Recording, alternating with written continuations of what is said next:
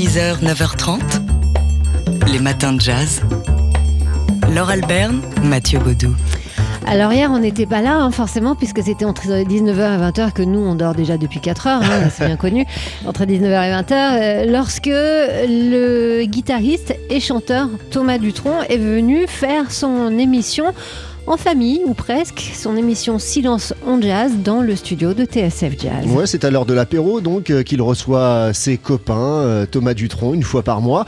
Et euh, hier, euh, à son micro et autour de cette même table où nous sommes ce matin, il y avait le pianiste et, claviériste Eric Lénini et le guitariste euh, Rocky Gresset. Bah, une conversation à bâton rompu autour d'une programmation de jazz aux petits oignons et euh, vu que Rocky Gresset était là avec sa guitare, bah, il en a profité pour improviser un petit morceau. C'est exactement comme ça que ça s'est passé, on écoute ce morceau.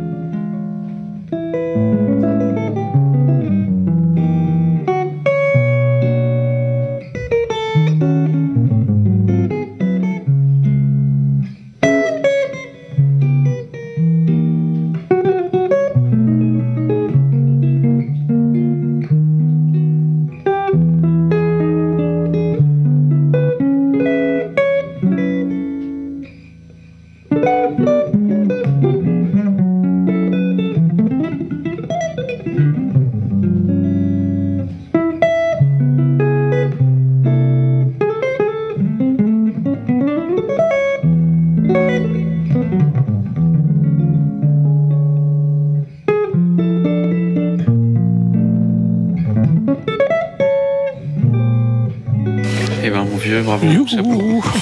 chapeau. Il y a des sacrément beaux accords. Hein. Bah, dis donc.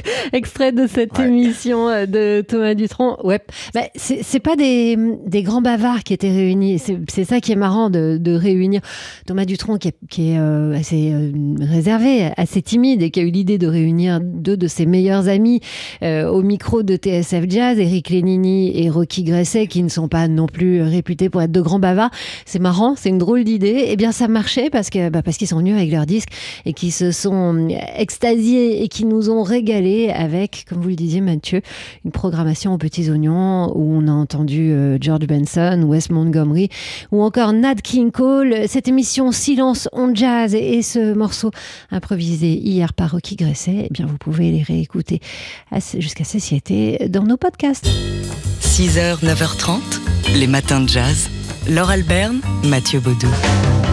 Alors il y a plein de mots qu'on trouve euh, sur les, dans les standards de jazz ou sur les pochettes de disques, par exemple Cooking, Cooking with Miles, par exemple, tous ces titres-là. Qu'est-ce que le sugar in, in le bowl de Nina Simone? Exactement d'où ça vient le mot jazz, pourquoi le jazz a pu être hip ou hot? Bah, tous ces mots-là, euh, il y a quelqu'un dont c'est le métier, hein, il est linguiste, qui les a étudiés. Ouais, il s'appelle Jean Slamovitch et il sort aux presses universitaires du Midi un livre intitulé Jazz Talk, approche lexicologique, esthétique et culturelle du jazz.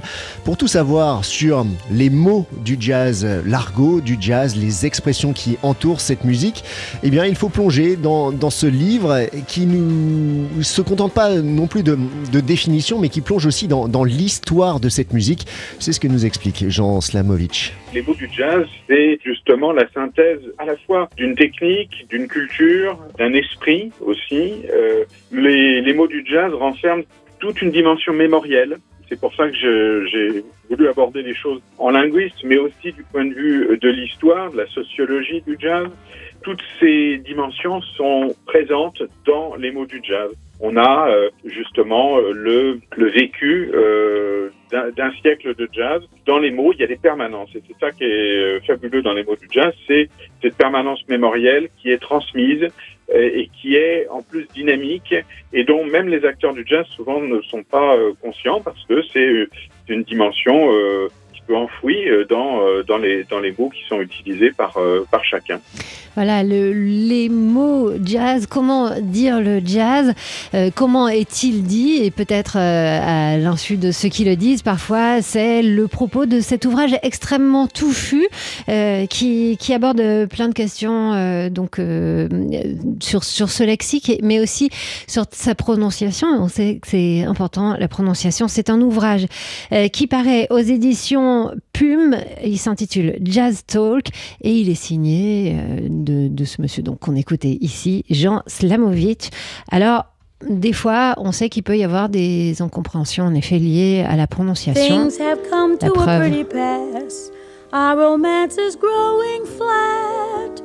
For you like this and the other, while I go for this and that. Goodness knows what the end will be. Oh, I don't know where I'm at. It looks as if we two will never be one. Something must be done. You say either, I say either. You say neither, and I say neither. Either, either, and either, neither. Let's call the whole thing off. Yes, you like potato, and I like potato. You like tomato, and I like tomato. Potato, potato, tomato, tomato. Let's call the whole thing off. But oh, if we call the whole thing off, then we must part. And we ever then that might break my heart. So if you like pajamas, I like pajamas. I'll wear pajamas, give up pajamas. For we know we need each other, so we better call the calling off off. Oh, let's call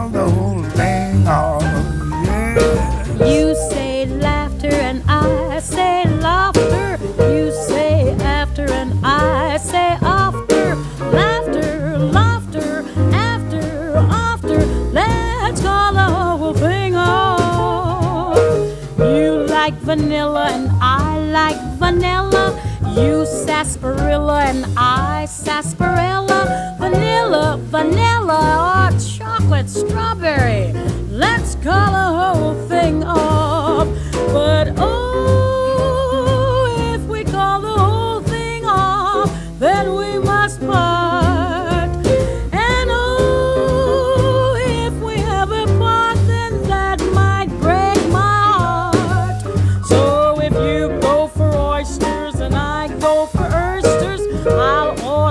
oysters and cancel the oysters. For we know we need each other, so we better call the calling of off. Let's call the whole thing off. Yes, you say either, And you say either, you say neither, and you say neither, either, either, I neither. and neither. Let's call the whole thing off. Potato, And you like potato, you like tomato, and you like tomato, potato, potato, tomato. tomato. Let's call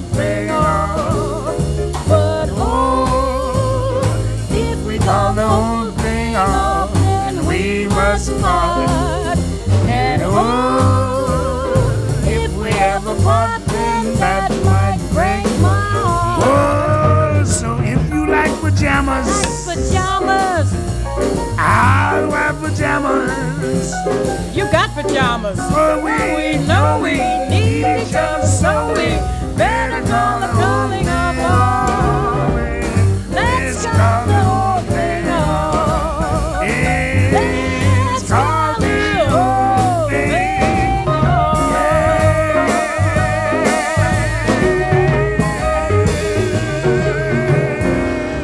Alors on se régale à chaque fois, mais alors on, on sait plus du tout où on en est de notre coup de cours d'anglais. hein. Alors, tomato Neither, ou neither. tomato?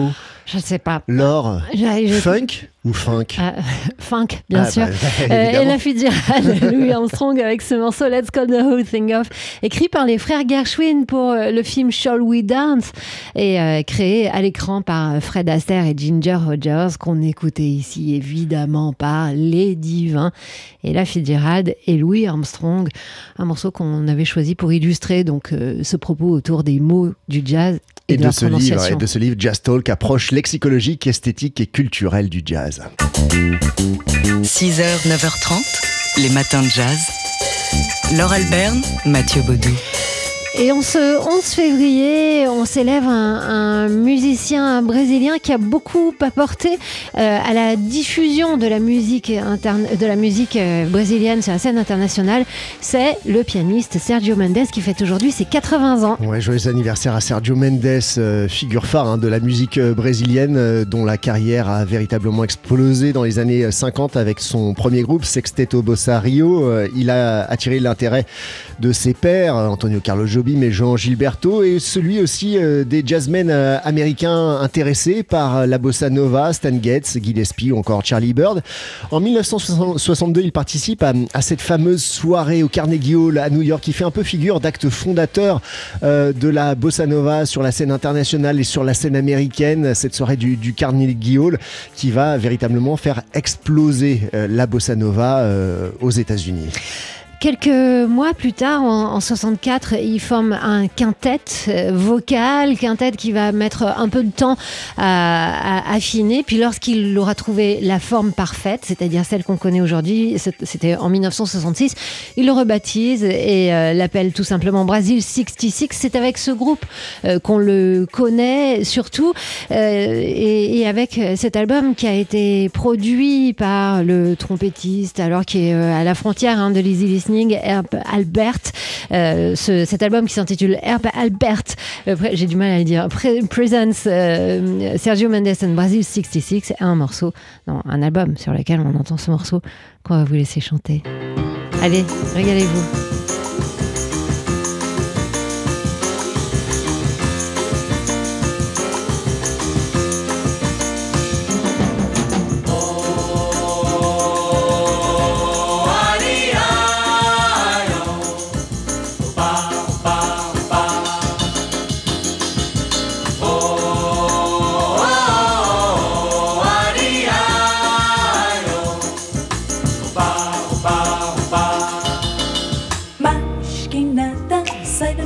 Frente que eu quero passar. Pois o samba está animado, o que eu quero é samba. Este samba que é misto de maracatu. É samba de preto veio, samba de preto du. Mas que nada, um samba como este tão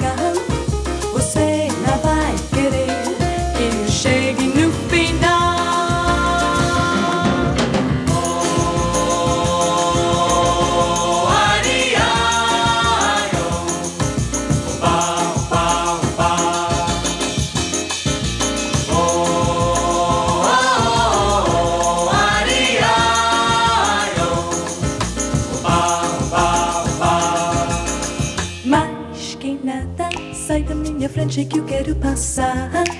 Pois o samba está animado. O que eu quero é samba. Este samba que é misto de maracatu. É samba de preto veio, samba de preto. Mas que nada, um samba como este é tão legal. Você não vai querer que eu chegue no final.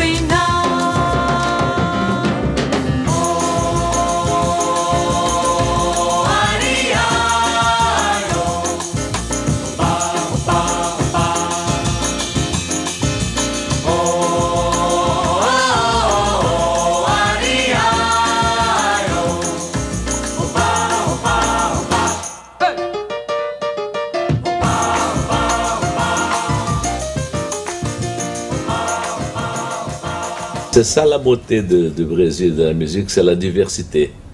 Parce qu'il y a de- des influences bien sûr africaines qui sont arrivées à Bahia, que c'est très différent d'Afrique, qui est à Rio de Janeiro. Ben, finalement, c'est tout euh, l'Afrique qui est venue au Brésil, mais, mais il y a de, de cellules rythmiques à Bahia qui sont très, très locales de cette région-là. Et à Rio de Janeiro, il y a l'autre style. C'est ça la beauté de la musique. Et c'est ça l'immense talent de Sergio Mendes d'avoir su, euh, avec euh, une connaissance savante de la musique, eh bien faire euh, cette musique joyeuse, communicative et facile à l'oreille et sous les pieds, avec notamment son groupe Brazil 66 euh, qu'on écoutait à l'instant avec Mashkenad, euh, le morceau de George Eben. Il faut savoir que hum, Sergio Mendes ne s'en est évidemment pas tenu là. hein. Il a continué à travailler, flirtant parfois avec l'easy listening et multipliant les, euh, les, les reprises de tubes pop et les collaborations, comme par exemple avec euh, Stevie Wonder ou encore euh, les Black Eyed Peas. 80 ans pour Sergio Mendes. Sergio Mendes qui nous, qui nous réchauffe hein, aujourd'hui. Les matins de jazz. De l'œil à l'oreille. Et c'est pour nous le moment de- d'accueillir Fabien Simode, le rédacteur en chef du magazine D'Art L'œil.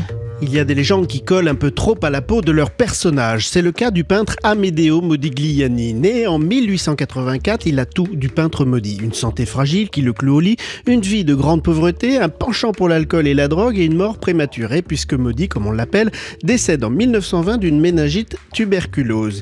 Il a seulement 35 ans. Sa compagne Jeanne, elle, se suicide le surlendemain de désespoir alors qu'elle est enceinte. Problème, si le public adore les destins tragiques, Van Gogh, Egon Schiele, euh, Camille Claudel, Frida Kahlo et bien sûr Modigliani, les historiens de l'art, eux, s'en méfient. Surtout quand ce destin a tendance à prendre le pas sur l'œuvre que l'on ne regarde plus. Alors, dans le cas de Modigliani, les historiens lui reprochent d'avoir peint quasiment le même tableau toute sa vie.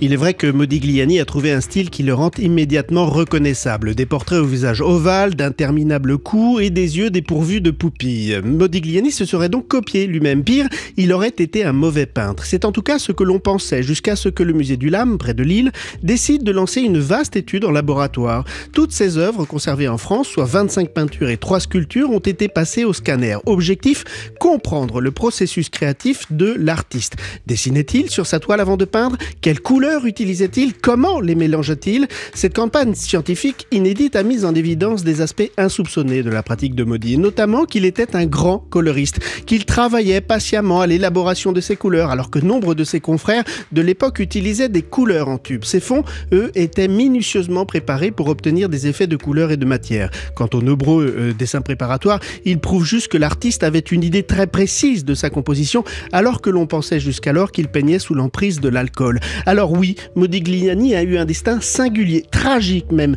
mais ceci ne doit pas cacher qu'il était un grand peintre. Ce n'est pas moi qui le dis ce matin, c'est la science. Et, on va pouvoir le, vérifier bientôt. hein. Donc, au musée du LAM à Villeneuve d'Ascq, euh, bah, dès qu'il rouvrira, il prépare une exposition sur ce sujet, euh, un angle sci- scientifique sur la peinture. Les matins de jazz. De l'œil à l'oreille. C'est le moment de retrouver Fabien Simode, rédacteur en chef du magazine D'Art L'œil.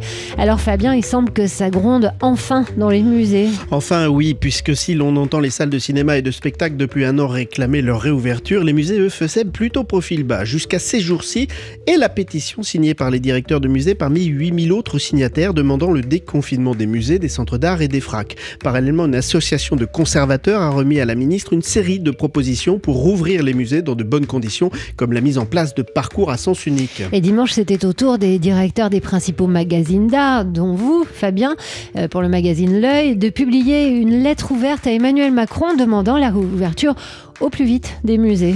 Nous avons parfaitement conscience de la réalité épidémique, hein, mais nous pensons que les conditions sanitaires sont réunies pour assurer la sécurité des visiteurs. D'abord parce que ce ne sont pas des lieux où l'on se bouscule, mais aussi parce que l'on ne s'y touche pas et que les jauges sont très contrôlées. En Italie, les musées hein, ont déjà rouvert, alors pourquoi pas en France? Certes, les musées souvent sub- su- subventionnés souffrent moins que les restaurants ou les salles de spectacle, mais avec eux, c'est toute la filière artistique qui souffre. Les artistes d'abord, les critiques d'art, les scénographes, les guides conférenciers, sans parler du public orphelin. Alors du coup, pour ce week-end, ben, vous pouvez pas nous recommander la visite d'un musée, mais la lecture d'un livre. Oh, plus qu'un livre, un monument. Alors, il s'agit de Le musée, une histoire mondiale chez Gallimard. Il a été écrit par l'un de nos plus grands érudits spécialistes, Christophe Pomian. Le premier tome nous apprend que le musée n'est pas né à la Révolution française, comme on le croyait, mais en Italie au XVe siècle. Le deuxième tome, qui paraîtra lui mi-mars, euh, s'intéressera à la période révolutionnaire en montrant qu'en réalité le musée était un modèle de l'ancien régime et qu'il serait né sans la Révolution et que c'est Napoléon et ses armées qui l'ont diffusé dans toute l'Europe. Le musée, une histoire mondiale de Christophe Pomian, c'est un ouvrage paru chez Gallimard. Et puis il y a aussi l'œil que vous euh, que vous dirigez. On peut dire ça pour un rédacteur en chef, c'est ça, c'est le terme diriger? J'essaye. Bon, en tout cas, vous y arrivez fort bien. Euh, le numéro de l'œil, ça vaut quasiment une visite au musée, d'autant que le dernier numéro euh, nous plonge dans la peinture des années 80. 6h, 9h30. Les matins de jazz. Laure Alberne, Mathieu Baudou. Alors, euh, qu'est-ce que ça signifie ces mots soulful, soulfulness? Le jazz peut être hip ou hot. Qu'est-ce que c'est euh, qu'un son euh, churchy ou corny? Qu'est-ce que c'est que smoking, cooling, que cooking ou que burning? Tous ces termes qui sont un peu mystérieux pour nous, d'autant que nous sommes français et nous ne sommes pas américains. Ces thèmes qui font partie du lexique du jazz. Jazz Talk, approche lexicologique, esthétique et culturelle du jazz. C'est le titre d'un livre du lexicologue Jean Sklamovich qui paraît aux presses universitaires du Midi et qui nous plonge donc eh ben, dans ce jargon jazz, dans ces mots du jazz, dans ces expressions qui sont parfois obscures. Des mots qui viennent de loin, il ne se contente pas de, de faire une analyse de mots, ce ne sont pas simplement des définitions, il plonge véritablement dans l'histoire du jazz pour expliquer donc bah, tout ce qui en fait la communication. Alors, qu'est-ce que c'est que cet esprit, cette euh, culture jazz véhiculée via les mots? Réponse avec Jean Slamovitch. C'est euh, un sentiment d'appartenance à une, culture. Euh, en fait, c'est la dimension mémorielle du jazz. Euh, là encore, qui est inconsciente souvent, mais ça renvoie à une histoire qui est partagée et qui se transmet par les mots. C'est une musique qui naît euh, de la ségrégation, c'est une musique qui a été vecteur d'émancipation et qui l'est encore et qui euh, justement est porteuse de, valeurs de cet ordre. C'est peut-être aussi pour ça que le jazz s'est internationalisé parce que euh, c'est aussi une musique de la liberté, c'est une musique du dépassement de soi et il n'y a pas de... En fait, je crois que tout mon bouquin pourrait être résumé par la citation de Johnny Griffin qui dit que Jazz is the music people have chosen to feel good in spite of the condition. Le jazz est une musique faite euh, par et pour les gens qui ont choisi de se sentir bien malgré leurs conditions.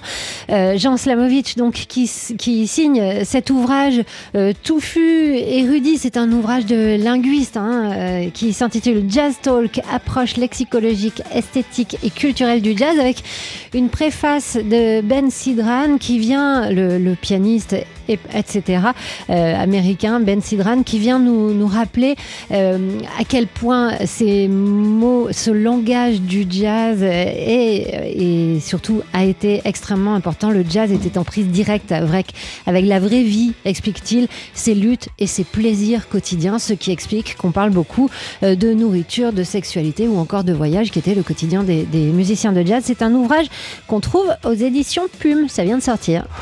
Les matins de jazz.